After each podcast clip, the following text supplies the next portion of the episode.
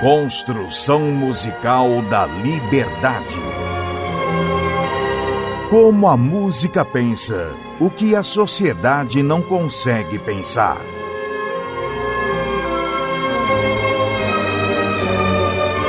Música e filosofia com Vladimir Safatli.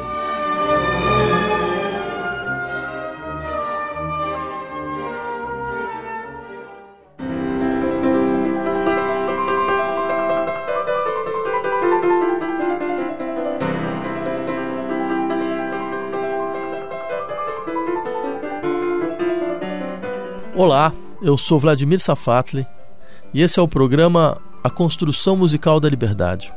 É um ciclo de oito encontros baseado em meu último livro, Em Um com o Impulso, Experiência Estética e Emancipação Social, que saiu agora pela editora Autêntica, e que vai explorar como a música constrói horizontes de emancipação social, como ela faz circular experiências que têm a força de modificar a nossa sensibilidade e compreensão a respeito do que significa liberdade, autonomia, expressão, sejam valores aparentemente tão centrais para nós. Ou seja, se esse programa se chama A Construção Musical da Liberdade, é porque se trata de mostrar como a música ela nos ensina a sermos livres. Ela nos mostra como a experiência estética produz uma dimensão fundamental do nosso desejo por liberdade. E no nosso encontro de hoje, eu gostaria de falar sobre as transformações que a ideia de expressão sofreu a partir de um certo momento da história da música. Essa mudança é fundamental, porque se trata de responder à pergunta sobre o que nós exprimimos quando falamos em nossa própria voz. O que há de próprio na nossa voz? E há uma experiência musical que nos mostra como há algo em nós que parece quebrar os limites do próprio, que parece a todo momento forçar os limites da nossa identidade, do nosso corpo, da nossa imagem de si, da nossa psicologia. E essa descoberta de uma expressão que é uma forma de liberar o sujeito das amarras das convenções da individualidade burguesa, né, como se houvesse aí uma singular liberação do sujeito da sua condição de indivíduo, é um elemento que nós podemos encontrar muito claramente a sua forma musical. O que eu quero dizer com isso é que até o século XIX a expressão era compreendida como uma forma de imitação. Essa ideia ainda existe entre nós. Nós encontramos quando a gente diz, por exemplo, que um ator expressou bem o seu personagem.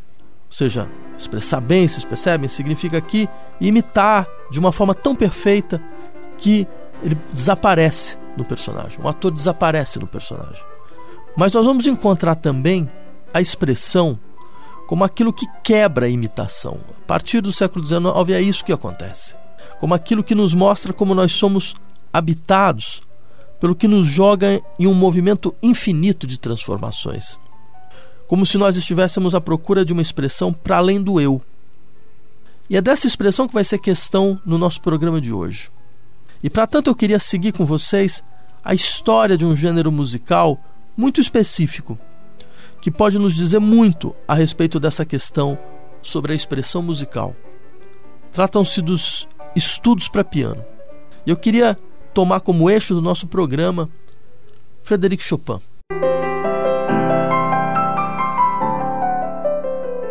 Vejam, antes de Chopin, os estudos para piano eram apenas exercícios para o desenvolvimento da habilidade técnica do pianista.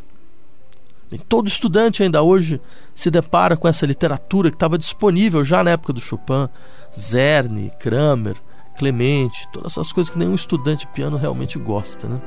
E esses são apenas alguns dos nomes que vêm à mente quando se trata de pensar na disciplina que um pianista deve internalizar para saber como se expressar musicalmente.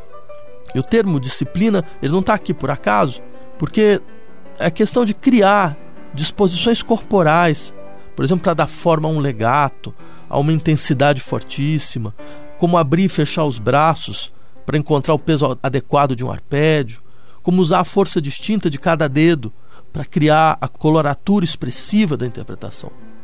A gente pode não saber o que, por exemplo, uma indicação de pianíssimo em uma partitura, se ela indica ternura, solidão, tristeza, quietude contemplativa. Só que a gente sabe muito bem quais gestos corporais são necessários para o pianíssimo aparecer. Eu sei como meu corpo deve estar, de que parte do corpo deve vir o peso do toque. E nesse sentido, a técnica pianística ela impõe claramente a construção de um corpo expressivo, a partir da internalização de um sistema complexo de tempos, de gestos e de movimentos. O que não deixa de ter lá sua ironia, né? Porque a sensibilidade musical, se percebam, ela é fruto de uma disciplina corporal. Sen os sentimentos musicais estão enraizados nos gestos corporais. E nesse sentido, não vai ser uma das menores genialidades de Chopin ter transformado exercícios de desenvolvimento da técnica em música para concerto. Foi apenas com ele que os estudos para piano se tornaram um gênero musical. Depois de Chopin vieram vários outros, vieram Liszt, Debussy, Scriabin, e até hoje a forma estudo para piano aparece a compositores como um gênero vivo. Bastam vocês pensarem nos estudos uh, de compositores contemporâneos, como Ligeti, como Duzapan, como Philip Glass. Só que há de se lembrar como uma das condições para Chopin fazer desses meros exercícios um verdadeiro gênero musical foi entender que o corpo é construído, na verdade, por ímpeto, por impulso, por desequilíbrio, por multiplicação. Suas peças têm, em muitos casos, a capacidade de confrontar o corpo com seus limites. Em alguns casos, fazê-lo procurar a exaustão. Em outros, recuperar o peso diferenciado dos dedos, a sutileza do peso dos dedos, para que os toques extraíssem camadas de sonoridade até então inauditas. Como se a verdadeira expressão de si não consistisse exatamente em encontrar a sua própria voz, mas em saber lidar com o que há de impróprio nessa voz, com o que há de ímpeto, com o que há de desequilíbrio, com o que há de multiplicação, né? Saber lidar com o que há de impróprio nessa voz que parece minha, saber dar voz às dissonâncias que estão na minha voz. Essa expressão vai ser a expressão de uma liberdade que, mais uma vez, não é afirmação do que é meu, mas que está ligado à capacidade de perder o medo de encontrar alteridades naquilo que me parecia o mais familiar. Vamos então começar escutando o estudo Opus 10, número 12, chamado Revolucionário, na interpretação magistral de Maurício Polini.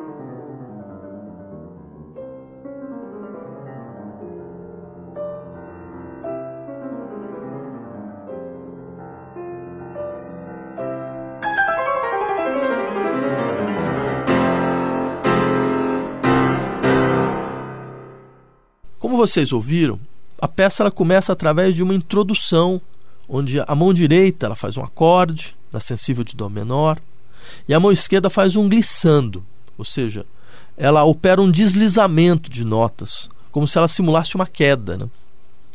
O acorde da mão direita é recuperado depois uma terça acima, ele vai subindo até se resolver em uma tensão onde as duas mãos tocam as mesmas notas, como se fosse o caso desse jeito de reforçar a dramaticidade.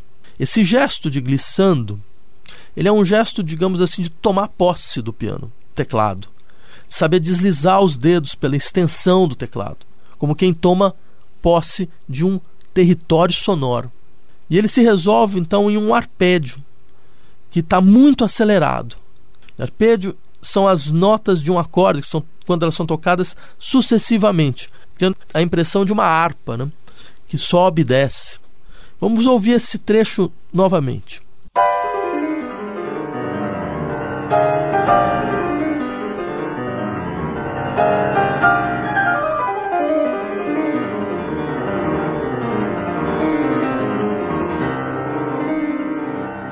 E eu gostaria que vocês ouvissem agora a entrada do arpédio e a primeira construção de figuras melódicas da mão direita.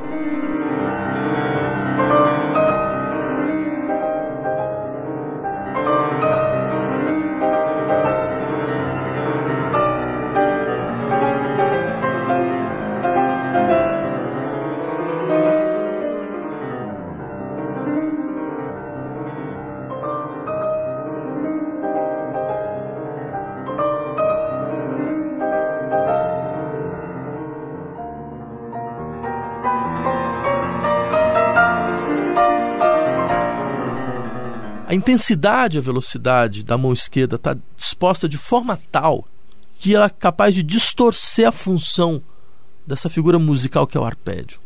Ou seja, a função normal do arpédio ela é dar sustentação, como se fosse um andaime, né? é acompanhar a melodia, permitir que a melodia se construa. Vejam, por exemplo, como ele funciona nessa belíssima peça Fantasia Impromptu, Opus 66, na interpretação de Arthur Rubinstein.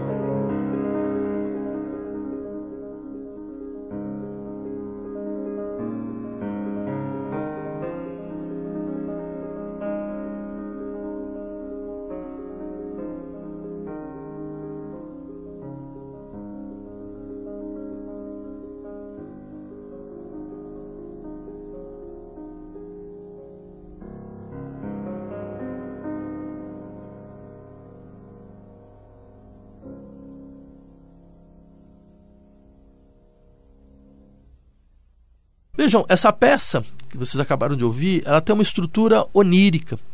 Daí a noção de fantasia impromptu, ou seja, fantasia feita sem plano, como, com sua liberdade de mudar radicalmente de material no meio da peça, como vocês devem ter ouvido. Como se fosse a expressão da fantasia como um livre jogo da imaginação. Algo que pede, na verdade, um tempo histórico que é capaz de confiar na força, em associar o que não parece associável, ou seja, uma espécie de reconciliação, tempo de reconciliação possível, que ao final, inclusive como vocês viram na peça, não deixa de olhar para trás né, e recuperar o material que se introduziu lá no meio da fantasia.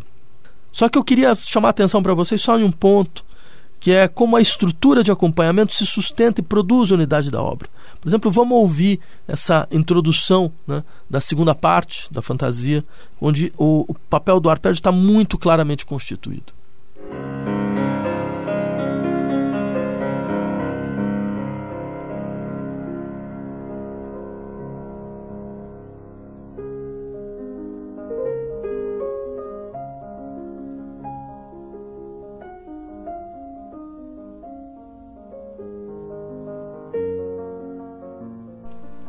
E percebam agora então a diferença com os arpédios da mão esquerda desse trecho do nosso estudo, o que a gente ouviu anteriormente.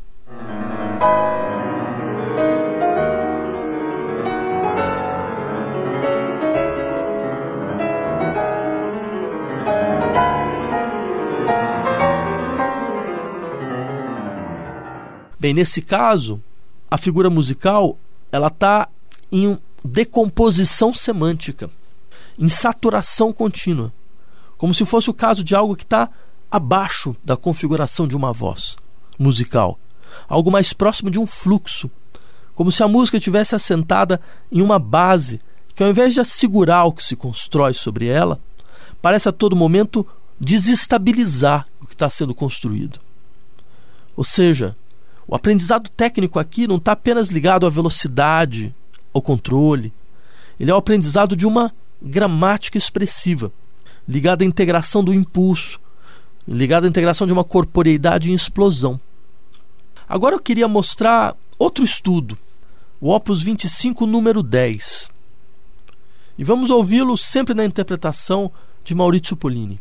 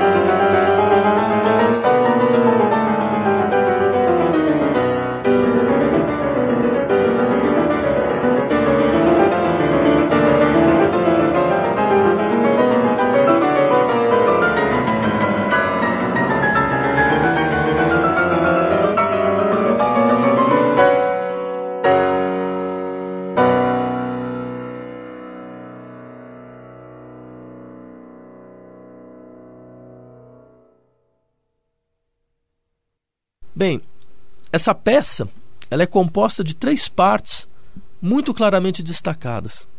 A primeira, vocês devem ter ouvido, é composta de duas séries de oitavas em deslizamento contínuo. Isso significa o quê? Significa que as duas mãos elas tocam as mesmas notas duas vezes, dando quatro vezes, né? E normalmente o uso de uma dupla oitava é algo muito restrito, é algo raro na música, né? E está restrito a momentos musicais muito específicos, né? Como por exemplo um término, quero acentuar um término, quero marcar uma intensidade. E tudo se passa então como se o Chopin tomasse algo que é um detalhe né, e o ampliasse de forma monstruosa. O ritmo é marcial e como as duas mãos fazem exatamente a mesma coisa, as relações de subordinação elas foram abolidas. Bem, há momentos que as oitavas não são as mesmas, né? E outras notas aparecem. Mas a uniformidade do material musical, tão grande, faz com que ele seja apresentado como uma espécie de bloco meio assignificativo. Do ponto de vista do desafio técnico, o pianista ele precisa tocar tudo em legato, ou seja, tudo ligado, o que cria um movimento de braços que um pianista muito um grande intérprete do Chopin, Alfred Cortot, chamou de movimento de gaveta. Mas eis que desse bloco Chopin extrai uma valsa.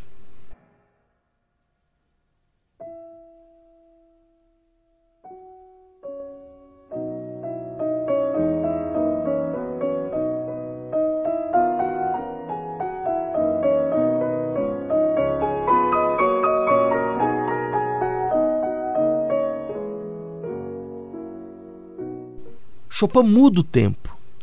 Ele preserva as oitavas na mão direita, ele preserva os desenhos da dinâmica da primeira parte, mas ele abre uma subordinação na mão esquerda e submete todo o material a um tempo de valsa, 3 por 4. Assim a monstruosidade ela se transforma em dança. O corpo submetido a uma dinâmica de movimento de gaveta começa a dançar, como se fosse possível extrair fluidez da rigidez fazer dinâmicas contraditórias serem extraídas uma das outras. E por fim, acho que para deixar ainda mais claro o ponto que eu queria chegar, eu queria trazer um último estudo do Chopin. É o primeiro dos três estudos póstumos, Opus 25. E vamos ouvi-lo na impressionante interpretação de Nelson Freire.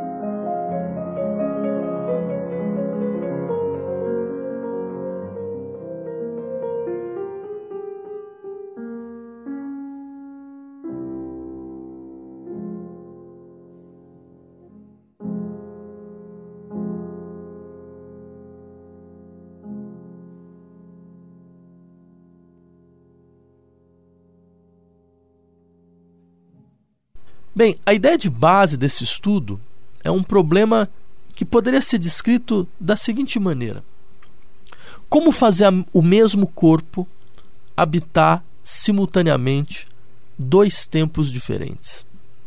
Como deixá-lo ser atravessado pela simultaneidade de dois tempos? Scott Fitzgerald, né, escritor, escreveu um dia: o teste de uma inteligência superior é a capacidade de manter duas ideias opostas na mente ao mesmo tempo e ainda conservar a capacidade de funcionar. Para conseguir tocar bem esse estudo, é necessário levar a sério Fitzgerald. É necessário manter duas ideias opostas na mente e continuar funcionando. Duas temporalidades, um corpo dissociado entre duas temporalidades. A peça toda é construída a partir de uma dupla estrutura simultânea. Os quatro primeiros compassos apresentam uma divisão de tempo, dois por dois, em duas tercinas de semínimas, ou seja, seis notas, né, a serem tocadas pela mão direita. Os quatro compassos seguintes, eles levam a mão esquerda, se ouve primeiro a direita, né? depois se ouve a esquerda. Se ouve a esquerda, se acostumar a uma outra divisão, uma divisão do mesmo tempo, mas em oito concheias. Ou seja, a mão esquerda primeiro conta o tempo em dois grupos de três, e a mão direita conta um tempo em dois grupos de quatro, o mesmo tempo.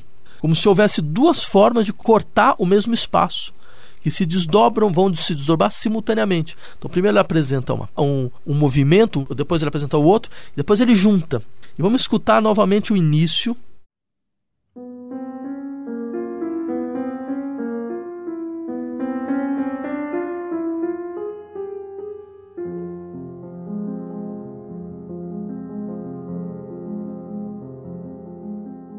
Bem, a partir daí, perceba, a peça vai ser composta com notas, ah, esses dois tempos vão se juntar e as peças vão ser compostas com notas do mesmo valor, como se fosse o caso de produzir uma continuidade temporal, também uma forma de fluxo.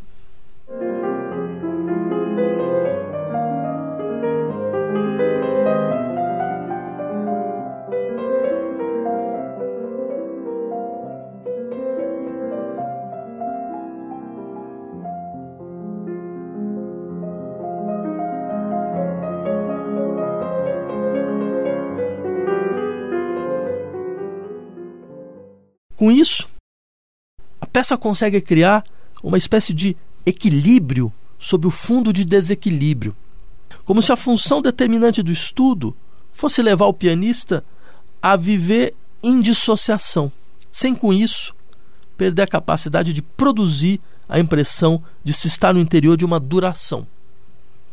Uma duração sob o fundo de dissociação corporal, na qual é impossível contar porque há duas contas sendo feitas simultaneamente. Esse é o corpo expressivo que nasce dos estudos para o piano do Chopin. Um corpo capaz de lidar com sua dissociação temporal, com seus fluxos de intensidade, com sua capacidade de se colocar no limite da significação, com a sua informidade. Um corpo que não teme o que lhe decompõe. Algo muito diferente, muito diferente de um indivíduo que expressa seus predicados, seus atributos, suas qualidades, toda a sua estrutura ecológica. Construção musical da liberdade. Bem, vamos agora andar no tempo e continuar nossa questão sobre a expressão musical a partir desse gênero tão específico, que são os estudos para piano. Só que agora eu gostaria de falar de Claude Debussy que também tem um, uma importante série de estudos para piano.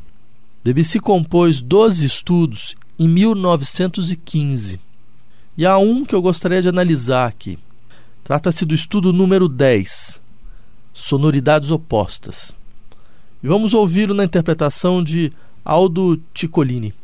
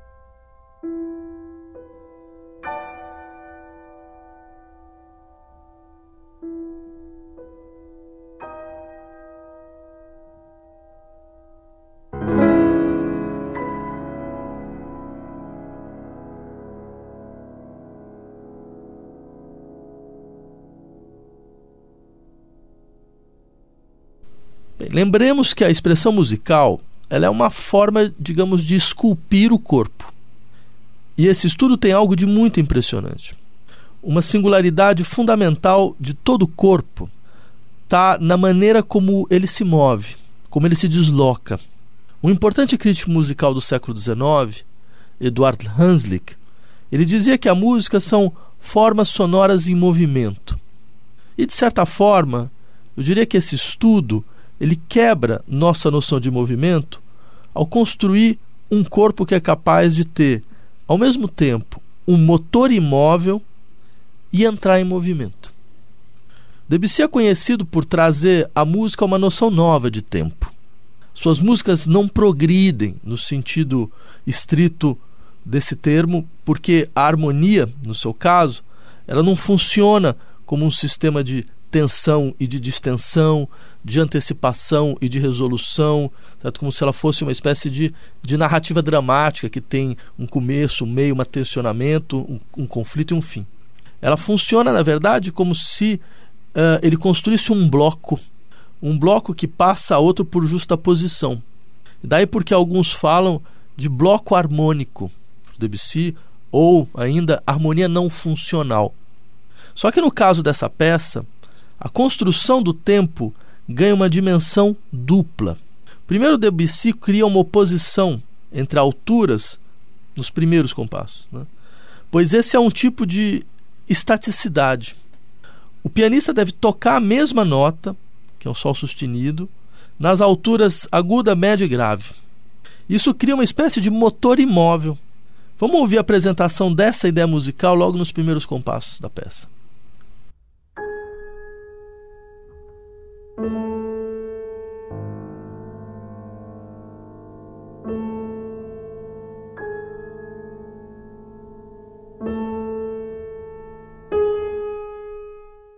Essa polaridade ela vai atravessar a peça inteira, como se houvesse um motor imóvel a sustentá-la do começo ao fim. Só que a ideia de oposição ela vai se desdobrar. Por exemplo, como nessa frase musical que a gente vai ouvir novamente, nós vamos encontrar a imobilidade desse sol sustenido, dessa nota que sempre volta, junto a uma primeira construção melódica, um primeiro desenho melódico. Como se houvesse um princípio dinâmico e um outro princípio estático, colado ao mesmo tempo. Como se Debussy tivesse a se perguntar: que corpo é o nosso? Qual a sua temporalidade? Como são suas dissociações? E principalmente, como ele habita multiplicidades.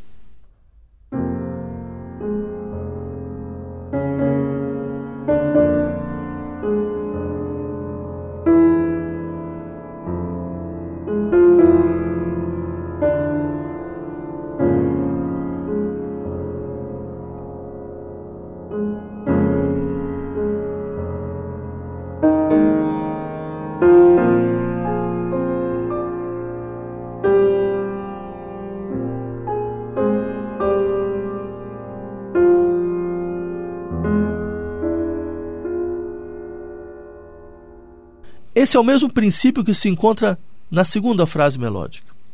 Há um tipo de sobreposição temporal, que é um elemento muito recorrente na escrita pianística do Debussy. Se dá de que maneira? As duas mãos, elas tocam uma sequência de acordes de seis notas, as duas ao mesmo tempo. Essa sequência compõe uma melodia. Só que a mão direita, ela precisa também fazer outra coisa. Além dos acordes, ela precisa tocar uma sequência cromática em um tempo uniforme. Né? Isso dá a impressão de que nós estamos em um tempo multiplicado, em duas temporalidades ao mesmo tempo. E o Debussy faz isso não como nós vimos nos estudos de Chopin, submetendo as duas mãos a dois tempos distintos, esse último estudo que a gente ouviu. Ele faz uma mesma mão construir duas temporalidades. Vamos ouvir essa parte.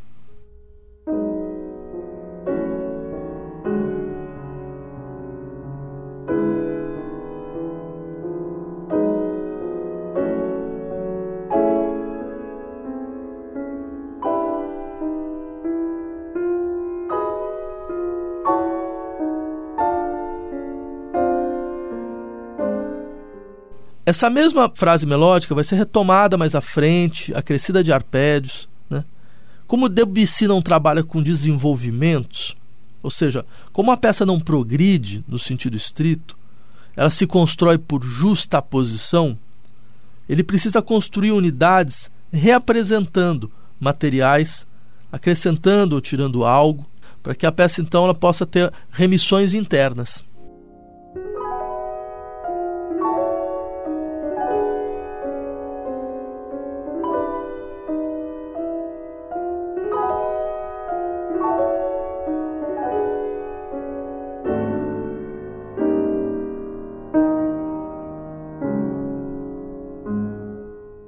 E notem por final como esse princípio imóvel pode servir também como uma espécie de centro tonal, como uma espécie de nota de base, de novo, sol sustenido, que deve ser sempre repetida para que uma melodia se construa no seu entorno, girando em torno dela.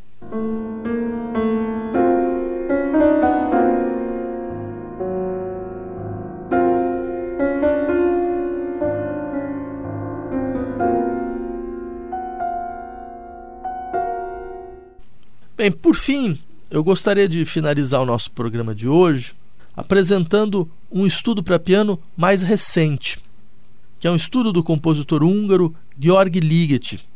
E o estudo que nós vamos ouvir se chama Desordem e é de 1985. Antes de ouvi-lo, eu gostaria de chamar a atenção de vocês a respeito de algo importante concernente ao conceito de expressão musical. Porque esse estudo ele se inspira, de uma certa forma, em um princípio maquínico. No caso, na verdade, ele quase que mimetiza essas partituras para pianola. Vocês já devem ter visto pianola, aquelas, aqueles pianos mecânicos, né? Naqueles filmes de faroeste aparece sempre que toca sozinho. Então, na verdade, o estudo funciona como uma espécie de, de pianola desordenada.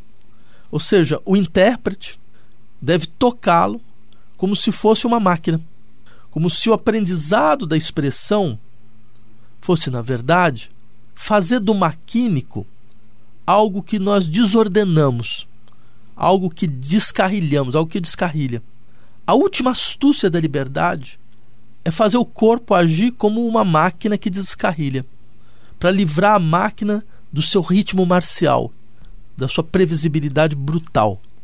Eis o estudo na interpretação de Pierre Laurent Aymar.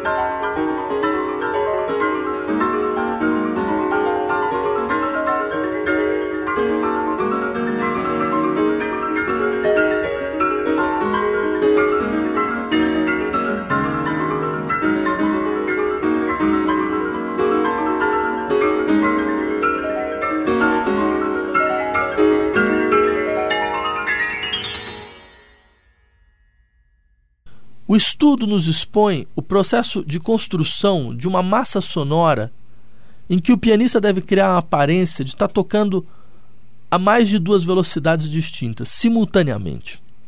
Como é que o Liggett faz isso? No início, as mãos direita e esquerda elas estão sincronizadas.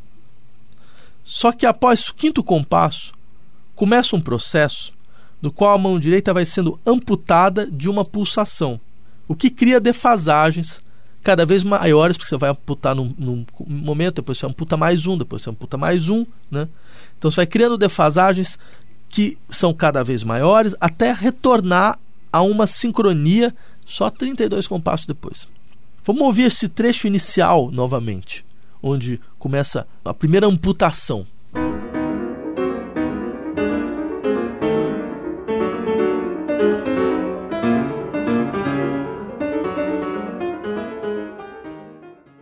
Nesse momento, veja, quando terminou esse trecho, nós já estamos fora de sincronia, com dois tempos a mais na mão esquerda do que na mão direita.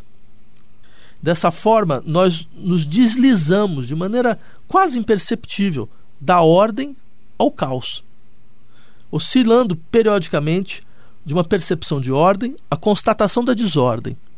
O resultado, então, são blocos musicais que parecem não se apoiar em uma estrutura rítmica identificável, embora eles componham texturas de uma riqueza polifônica inegável. Mesmo a maneira com que a mão esquerda e a mão direita são pensadas nesse estudo nos leva à ideia de dissociação.